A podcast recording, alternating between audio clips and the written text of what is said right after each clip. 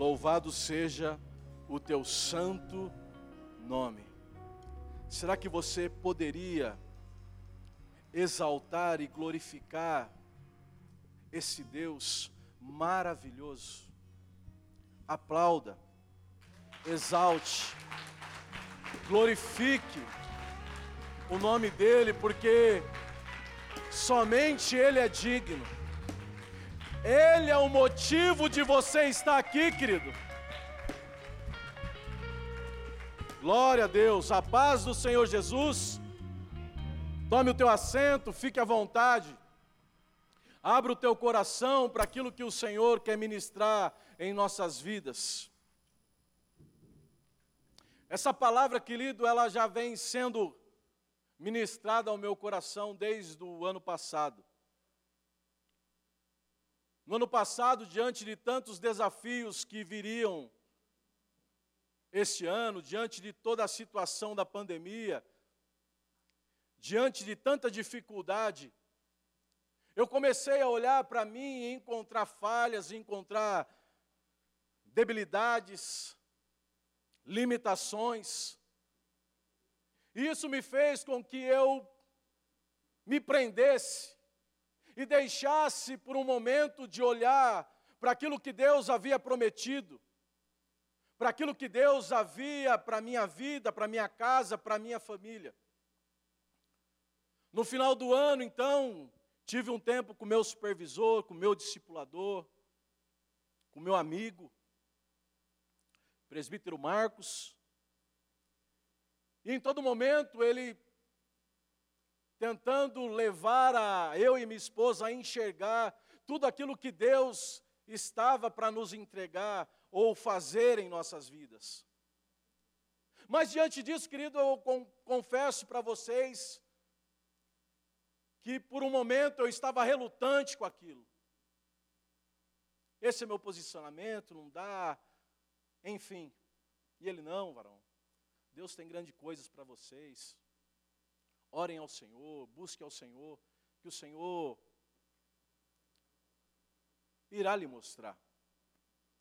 Semanas depois, tive um tempo com o pastor Jonas, conversamos, conversamos, e, e diante de tantos desafios, ele lançou uma palavra. E a palavra foi: André, a sarça ela queima, mas ela não se consome. Se a sarça tem consumido, ou se você tem se sentido assim, é porque o fogo que queima, ela não provém de Deus. E aquela palavra, querida, ela foi como uma flecha no meu coração. E eu fiquei semanas e semanas com essa palavra queimando no meu coração. A sarça queima, mas ela não se consome. Eu ia dormir e essa palavra queimava em meu coração. A sarça queima, mas ela não se consome. Mas mesmo assim, relutante, orando e buscando a Deus uma confirmação e uma resposta para aquilo que estava para a minha vida. Passado um mês depois, meu sobrinho ele estava para ser apresentado e minha cunhada nos convidou para ir à apresentação.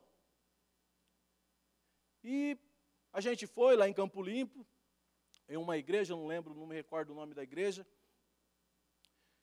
E eu entrei naquela igreja e a oração do íntimo da minha, da minha alma era: Senhor, fala comigo. Senhor, fala através do louvor, Senhor, fala através da oração, da palavra, confirma, testifica, meu Deus, aquilo que já está queimando em meu coração. E o culto começa e o bispo começa a ministrar uma palavra, e eu com aquilo queimando em meu coração, Senhor, fala comigo, ministra a minha vida. E o culto rolando, adoração, louvor, oração. E no término da palavra, esse bispo ele está andando. E é nítido, querido, eu poderia olhar de forma natural aquilo. Porque todo pastor ele conhece o rebanho. E eu estava sentado na segunda fileira daquela cadeira com a careca brilhando mais que. E é fato, no meio no final da, da, da ministração, ele olha para mim, ele fala: Rapaz, eu sei que você não congrega aqui, eu sei que você não faz parte do, do nosso rebanho, mas eu estou sentindo uma inquietação de Deus para me entregar algo para você. E ele vira para mim e ele fala assim: diante de todas as dificuldades que você tem enfrentado, Deus manda te, te dizer que as portas do inferno não prevalecerão contra a igreja do Senhor. Você tem um chamado. E Deus tem algo para te entregar, mas você está relutando contra isso. Eu não sou a segunda pessoa que tem te dito isso, não sou a primeira e nem a segunda. Eu falei amém, glória a Deus. E aí depois meu cunhado veio, né, veio tirar sarro. Ah, mas também, né? É nítido que você não é daquela igreja. Mas no meu coração, eu sabia que Deus havia trazido a confirmação que eu precisava. E daí então veio esta mensagem. A sarça queima e ela não se consome. Abra comigo em Êxodo capítulo de número 1 e verso de número 1, e aí a gente vamos entrar na história. Então, aqui, queridos, no livro de Êxodo, nos traz a continuidade da aliança de Deus com Abraão. No início do livro de Êxodo, vai nos mostrar um novo ciclo que irá se iniciar para os descendentes da promessa. Então, quando nós iniciamos no capítulo de número 1, verso de número 1 do livro de Êxodo, ali vai nos falar acerca dos nomes dos filhos de Israel que entraram com Jacó no Egito. E aí começa a dizer: Ruben, Simeão, Levi, Judá, Isacar, Zebulon, Benjamim, Dan, Naphtali, Gade e Azer.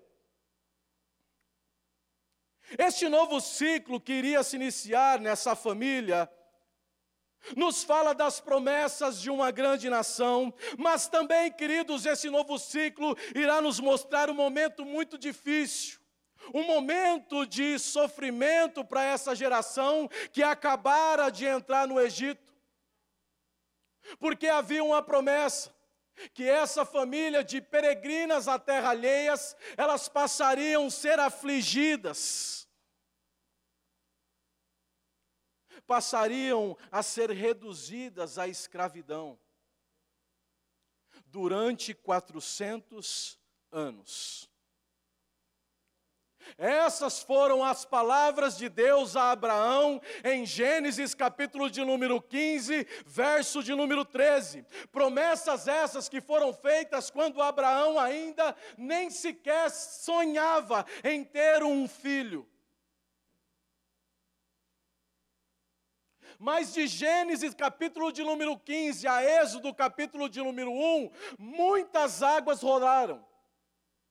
De Gênesis, capítulo de número 15, verso de número 13, até Êxodo, capítulo de número 1, céus e terras passaram, porém a palavra do Senhor permaneceu fiel e ela foi sendo concretizada dia após dia na vida de Abraão. Agora, Abraão já não é mais Abraão, mas é Abraão, e ele concede o filho da promessa chamado Isaque. Futuramente, Isaac ele vai gerar Jacó, e Jacó vai gerar os doze patriarcas. Jacó vai gerar as doze tribos, e são essas doze tribos e suas famílias que adentram no Egito. E aqui, quando nós iniciamos o livro de Êxodo, nós vamos ver que o tempo da promessa que Deus havia feito a Abraão em Gênesis capítulo de número 15 estava para ser concluído. Então nós começamos a observar que, o, que a família, que o povo havia crescido muito, havia se multiplicado. Agora não era somente as 75 pessoas da família de Jacó, eles haviam crescido tanto, eles estavam num número tão grandioso, que eles passariam a ser conhecidos como o povo de Israel, os israelitas. Então a Bíblia vai nos dizer que foi nesse período que se levanta um novo rei. Foi nesse período que se levanta Faraó, este que não conhecia José do Egito, este que não conhecia os feitos de José, mas a primeira coisa que este novo rei observa é o número daquela família, é a quantidade dos descendentes de Israel.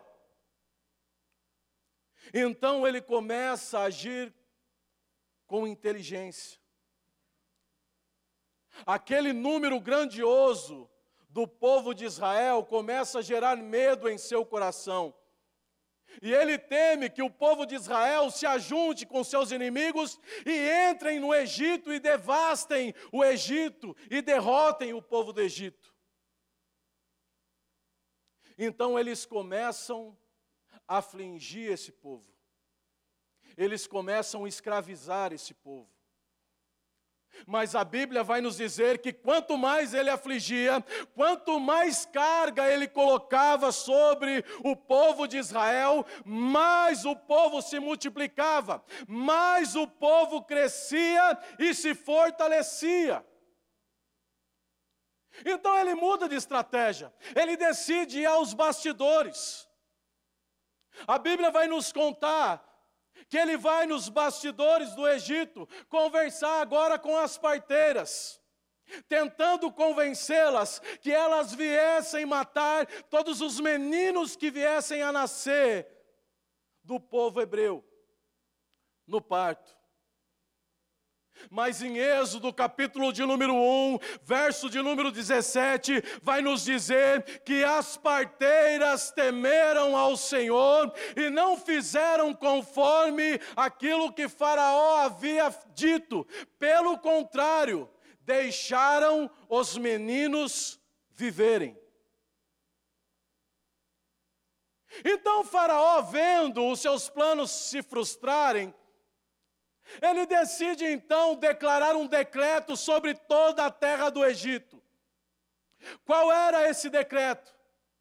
É que todo menino que nascesse, este seria morto. Êxodo capítulo de número 1, verso de número 22, diz assim: então ordenou o Faraó a todo o povo, dizendo: A todos os filhos que nascerem aos, aos hebreus, lançarei no Nilo, mas todas as filhas deixareis viver. E é nesse período difícil que um menino da casa de Levi, ele vai nascer. Esse menino ele vai nascer debaixo de um decreto de morte, debaixo de uma perseguição.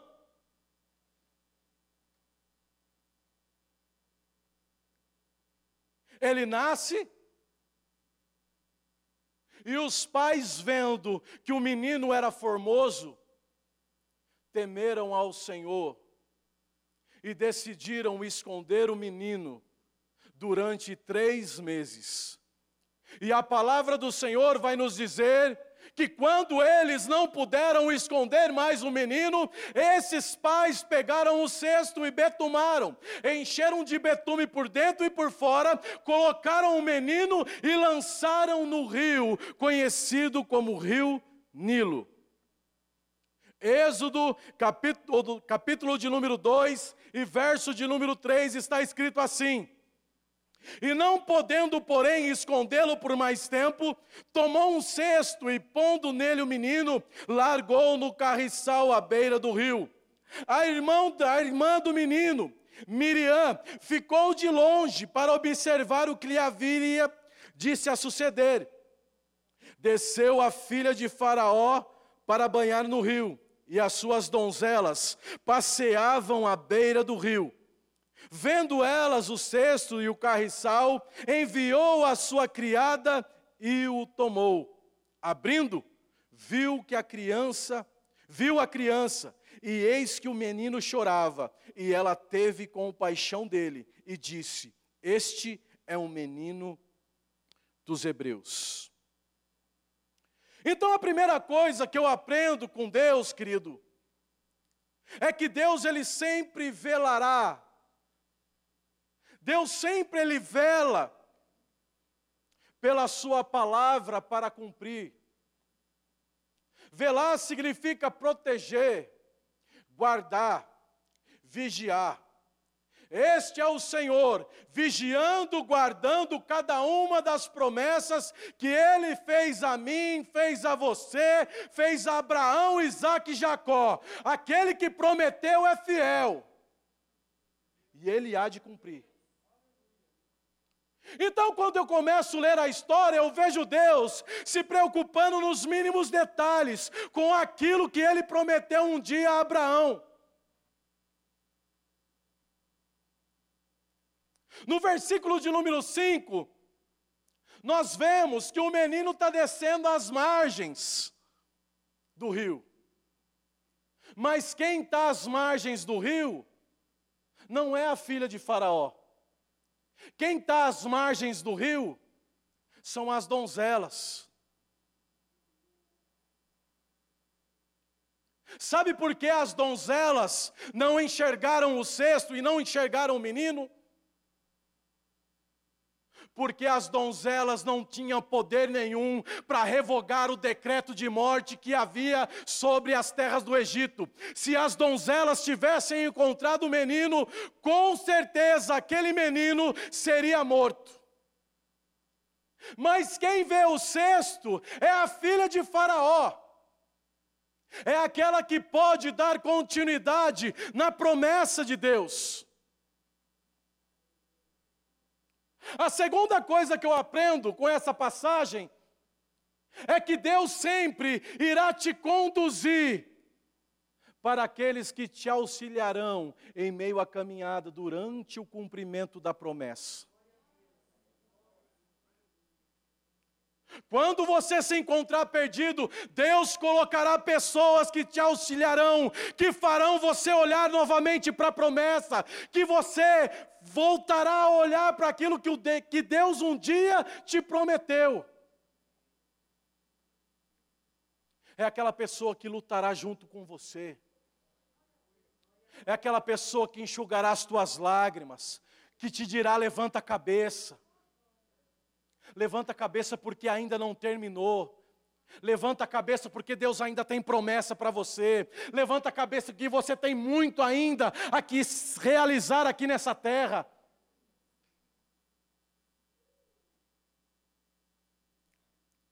Então a filha de Faraó, ela encontra o menino e decide cuidá-lo como se fosse o seu próprio filho. Esse menino ele começa a crescer, ele começa a se fortalecer, e ele começa a ser educado com todos os princípios egípcios. Ele começa a ser educado com todos os costumes egípcios. E aqui então, nós vemos que a vida desse menino, que se chama Moisés, a vida dele se resume em 120 anos, dividida em três ciclos. O primeiro ciclo nos fala do nascimento até o dia que ele decide em seu coração visitar os hebreus. Em Êxodo, capítulo de número 2, verso de número 11: Naqueles dias, sendo Moisés já homem, o livro de Êxodo não nos dá um, um parâmetro perfeito acerca desses ciclos.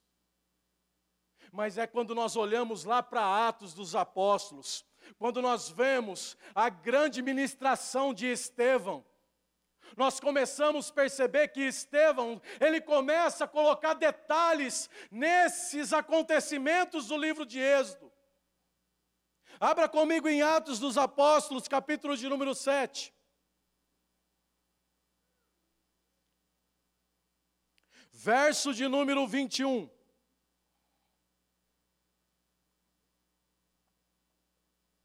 E 22. Olha que Estevão vai dizer. Quando foi abandonado, A filha de Faraó o tomou e o criou como se fosse seu próprio filho. Moisés foi educado em toda a sabedoria dos egípcios e veio a ser poderoso em palavras e obras. No versículo de número 23, está escrito assim: E ao completar 40 anos, Moisés decidiu visitar os seus irmãos israelitas. Então nós entendemos que o primeiro ciclo da vida de Moisés é esses primeiros 40 anos. Desde o seu nascimento até o dia que ele decide visitar os seus irmãos hebreus. E a palavra do Senhor vai nos dizer que quando ele vai visitar, acaba acontecendo uma tragédia. Ele vai defender um hebreu e ele acaba matando um egípcio. E quando ele mata o egípcio, ele tenta esconder, esconde o egípcio sobre a areia, passa um dia, ele vê outros irmãos discutindo, ele vai intervir, mas aqueles homens lançam a palavra sobre ele. E ele, com medo dessas palavras, ele decide fugir. E é a partir daqui que se inicia o segundo ciclo da vida de Moisés. E o segundo ciclo da vida de Moisés vai dessa fuga do Egito até o dia que ele tem um encontro com Deus.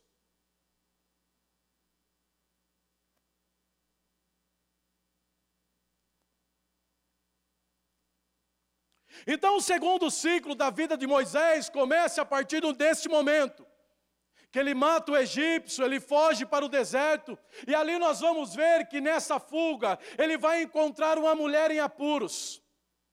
Ele salva essa mulher, essa mulher futuramente iria se tornar a sua esposa, com quem ia constituir uma família, ter dois filhos, e passaria então a apacentar as ovelhas do seu sogro, conhecido como Jetro. Abra comigo em Êxodo, capítulo de número 3, verso de número 1.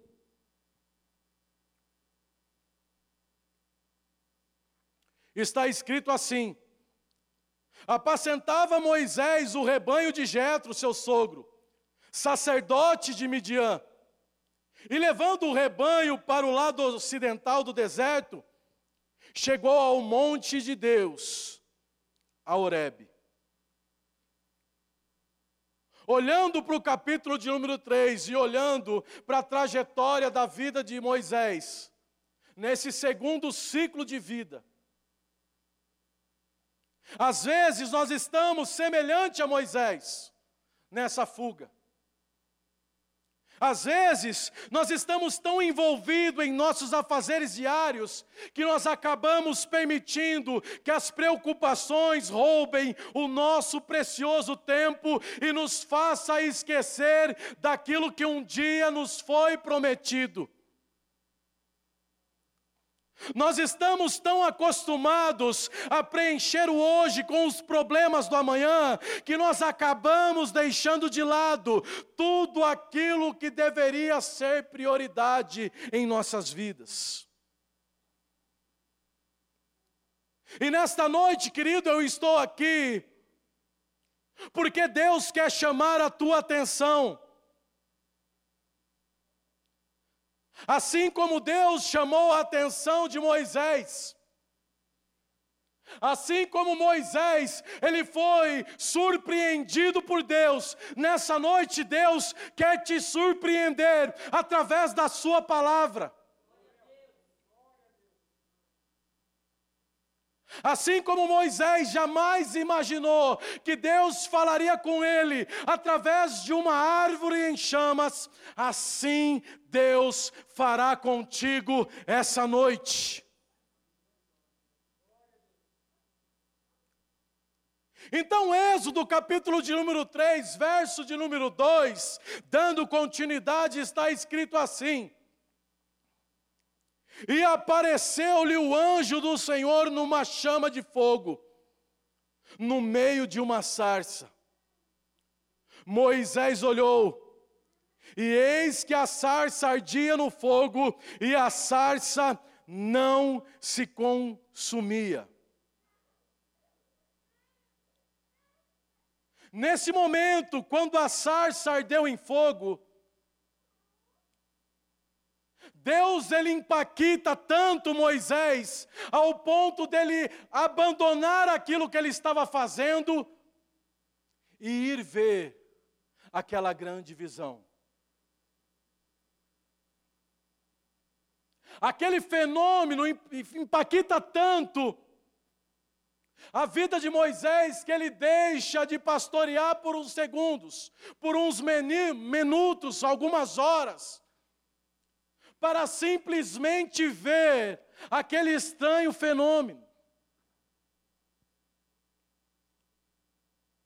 E aí no versículo de número 3 diz: Moisés disse consigo mesmo: Irei para lá e verei essa grande maravilha, porque a sarça não se queima. Às vezes nós lendo a palavra de Deus, nós achamos que a visão maravilhosa que Moisés estava vendo era algo sobrenatural. Mas eu quero te dizer aqui nessa noite, que Moisés, ele estava acostumado a ver a sarça pegar fogo.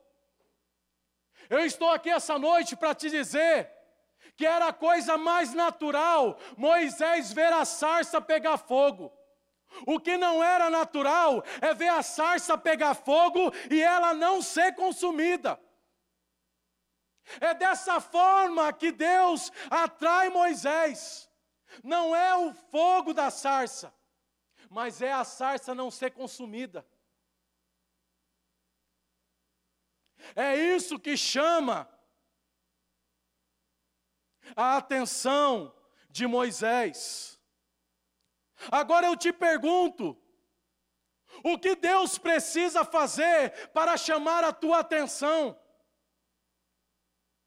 O que, que Deus precisa fazer para você parar aquilo que você está fazendo e prestar atenção naquilo que Deus tem a te dizer, tem a te mostrar, tem a realizar na tua vida?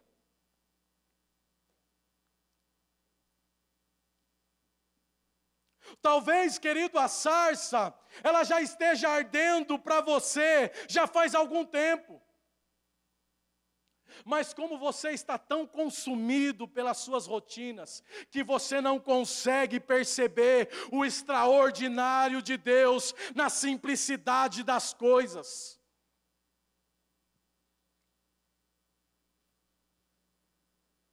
O fogo não ardeu em um cedro majestoso, alto, não. Deus escolheu uma simples arvorezinha, um simples arbusto espinhoso, seco, sem aparência, para fazer queimar Às vezes Deus está nos mostrando nas pequenas coisas. Às vezes Deus está nos mostrando nas coisas simples e nós estamos esperando que Deus se manifeste de forma gloriosa e te mostre.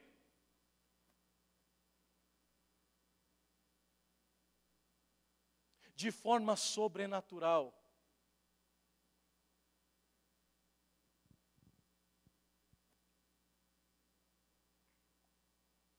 Sabe que eu vejo Deus ensinando para nós? Eu vejo Deus nos ensinando acerca da sua soberania. Eu vejo que Deus ele pode escolher os fracos. Ele também pode desprezar os altivos de coração deste mundo. Assim como foi com Moisés. Moisés, quando ele se coloca diante daqueles egípcios, Estevão vai dizer que a intenção de Moisés era trazer o entendimento daquele povo que Deus havia o escolhido para o libertá-los. Mas a palavra vai dizer que eles não entenderam, que eles não compreenderam. Às vezes nós estamos assim, querendo fazer as coisas da nossa forma, do nosso jeito. E Deus vai permitir que o processo aconteça na nossa vida. E eu estou aqui para te dizer que só quem vai viver o propósito, quem conseguir suportar o processo, porque o processo é dolorido, porque o processo é estreito, mas no final eu posso te afirmar que vai ser de gozo, vai ser de alegria, vai ser de júbilos, querido. Então permaneça firme, olhando para as promessas de Deus. Continue firme, crendo no Deus da promessa.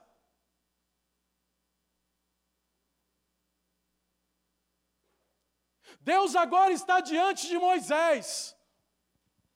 Moisés está indo lá para ver aquela imagem maravilhosa.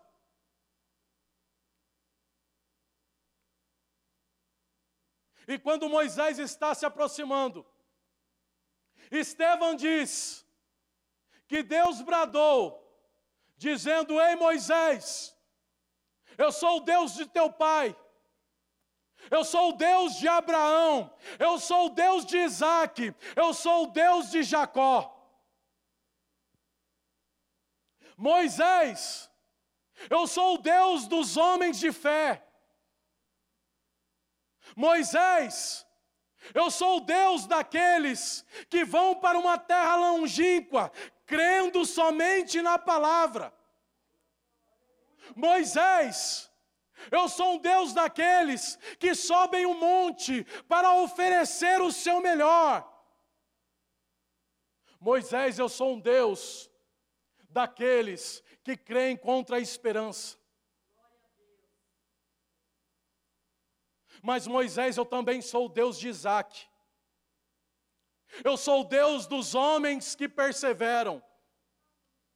Eu sou o Deus dos homens que continuam cavando poço, mesmo sabendo que os inimigos estão se levantando e estão entulhando os poços. Mas ele crê nas palavras de Deus. Ei Moisés, eu sou o Deus de Isaac, o Deus dos obedientes que sobem calados para o monte, mesmo sabendo que ele vai ser a oferta, mesmo sabendo que ele vai ser a oferta santa ao Senhor, que ele vai ser o sacrifício.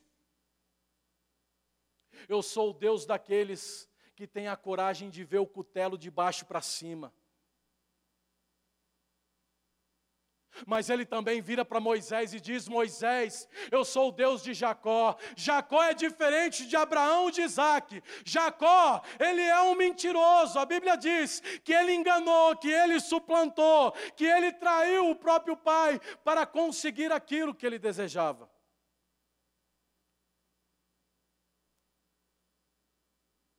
Deus estava dizendo para Moisés: Ei Moisés, eu também sou o Deus daqueles que falharam. Moisés, eu sou o Deus daqueles que têm limites, que têm limitações. Moisés, eu sou o Deus daqueles que também falham, fracassam, te negam. Mas eu sou o Deus daqueles que têm coragem de se arrepender, de reconhecer o erro e passar pelo val de Jaboque para receber o toque do meu poder, para ser manifestado e transformada a minha glória em sua vida. Ele está olhando para Moisés e está dizendo: Ei Moisés, eu te conheço, eu sei das tuas fraquezas, mas eu estou aqui para te lembrar que o meu poder se aperfeiçoa na sua fraqueza. Assim como eu fiz com Jacó, eu farei com você. É como se Deus virasse para Moisés e começasse a lembrar Moisés, desde o princípio. É como se Deus olhasse para Moisés, naquele momento, e disse: Moisés, eu te escolhi no ventre da tua mãe. Ei Moisés, eu permiti que você nascesse debaixo de um decreto de morte. Ei Moisés, foi eu que coloquei o temor no coração daquelas parteiras para que elas não matassem os meninos.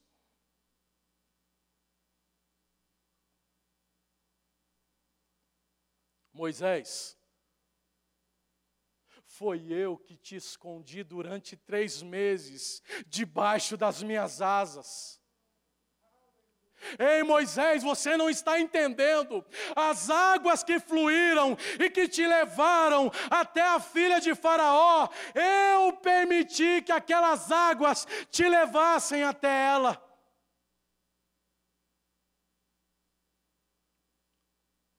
Foi eu que fiz com que ela tivesse compaixão de ti e te criasse como seu próprio filho. Ei Moisés, você não está entendendo. Eu estou aqui porque eu quero te lembrar que um dia eu fiz uma promessa a um homem de fé. Um dia eu fiz uma promessa que ele seria uma grande nação e todas essas terras eu daria não somente a ele, mas também a toda a descendência dele. E eu estou aqui para te dizer que você é descendente dessa promessa, você é um dos filhos da tribo de Levi, e eu te escolhi para realizar tal obra. Moisés, naquele momento, que ele está pastoreando as ovelhas, e ele chega até Horebe, ele sobe como um simples pastor mas ele vai sair daquela experiência como libertador de Israel. Agora eu te pergunto, querido, quem era Moisés diante dessa visão? Anos e anos haviam se passado. Diante daquela visão, e diante de, desse, desse Deus Todo-Poderoso, Moisés era um idoso fracassado, um simples pastor de ovelha, fugindo dos seus traumas passados. Mas para Deus não. Para Deus era alguém escolhido, era alguém separado, queria executar a, a sua vontade.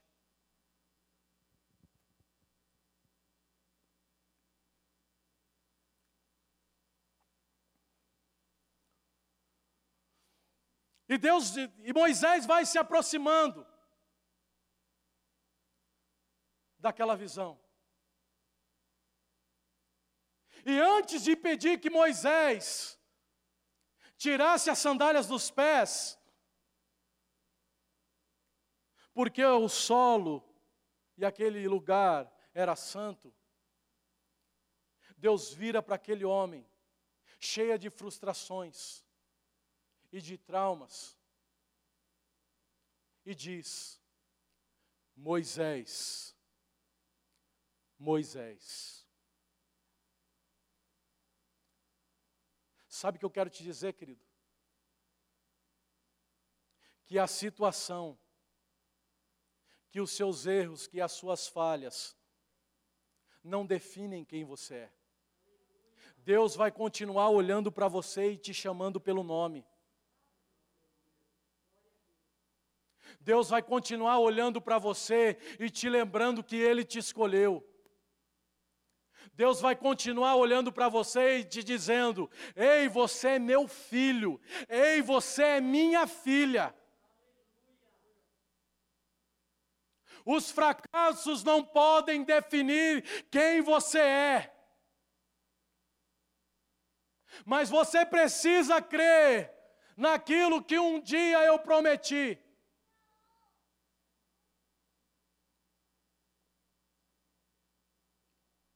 Talvez você esteja aqui nessa noite com vários traumas. Talvez você esteja aqui nessa noite com o peso no pecado nas costas, se sentindo indigno de estar aqui nesse ambiente hoje. Todas as vezes que você decide ir para o culto, Satanás vem e te acusa.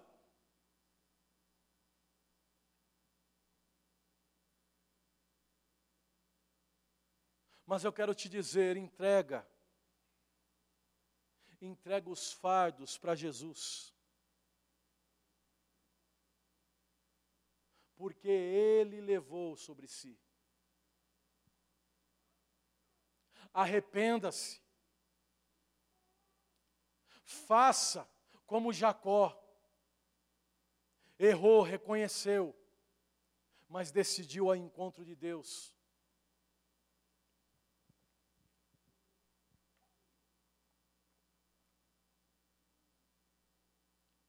Eu não sei se você está entendendo, querido.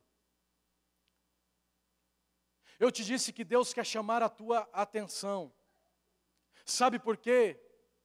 Porque Deus está à procura de homens e mulheres de um coração vazio, nos quais Ele quer encontrar um lugar para encher do Seu Espírito Santo.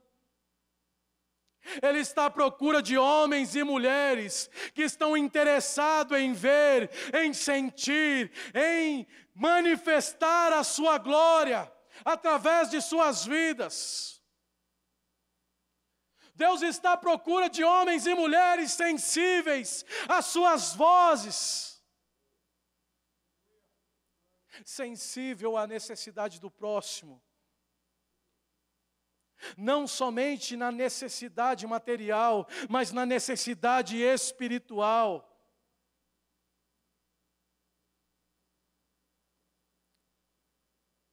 Eu não estou aqui nessa noite para te despertar a ser um Moisés. Eu estou aqui nessa noite porque Deus quer que você seja uma simples sarça.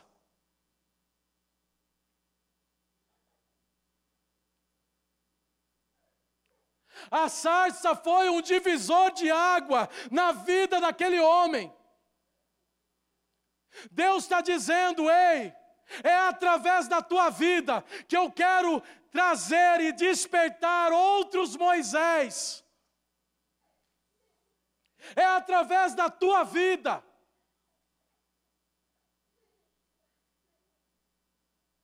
Deus quer que o fogo comece a arder no teu coração ao tal ponto que você, quando for colocado diante das pessoas, essas pessoas sejam tocadas através da glória de Deus que se manifestará através da tua vida. É isso que Deus quer fazer com cada um de nós. Esse fogo que Deus quer fazer queimar no nosso interior, é o mesmo que Ele colocou no meio daquela sarça, ao ponto da sarça não ser consumida. Eu quero te dizer nessa noite que esse fogo, ele venha a ser aceso dentro do teu coração para fazer a vontade de Deus. Não permita que esse fogo apague, deixe queimar, deixe esse fogo queimar. Quem nesta noite terá disposição de permitir que Deus acenda no teu coração este fogo. Às vezes nós olhamos, querido, a nossa, a nossa volta e nós dizemos: nossa, como a igreja esfriou, como nós perdemos relacionamentos. Acaba o culto, cada um vai para sua casa, não tem mais o aperto de mão, não tem mais o abraço, não tem mais o como é que vai, vamos conversar. Sabe por quê? Porque o fogo que queimava em nosso coração está se apagando. Mas Deus dessa noite quer levantar sarças ardentes. Sarças ardentes que não permite que o fogo seja consumido. Fogo esse que vai despertar homens e mulheres o desejo de se aproximar e conhecer esse Deus amoroso, esse Deus poderoso que tem promessas para cada um de nós.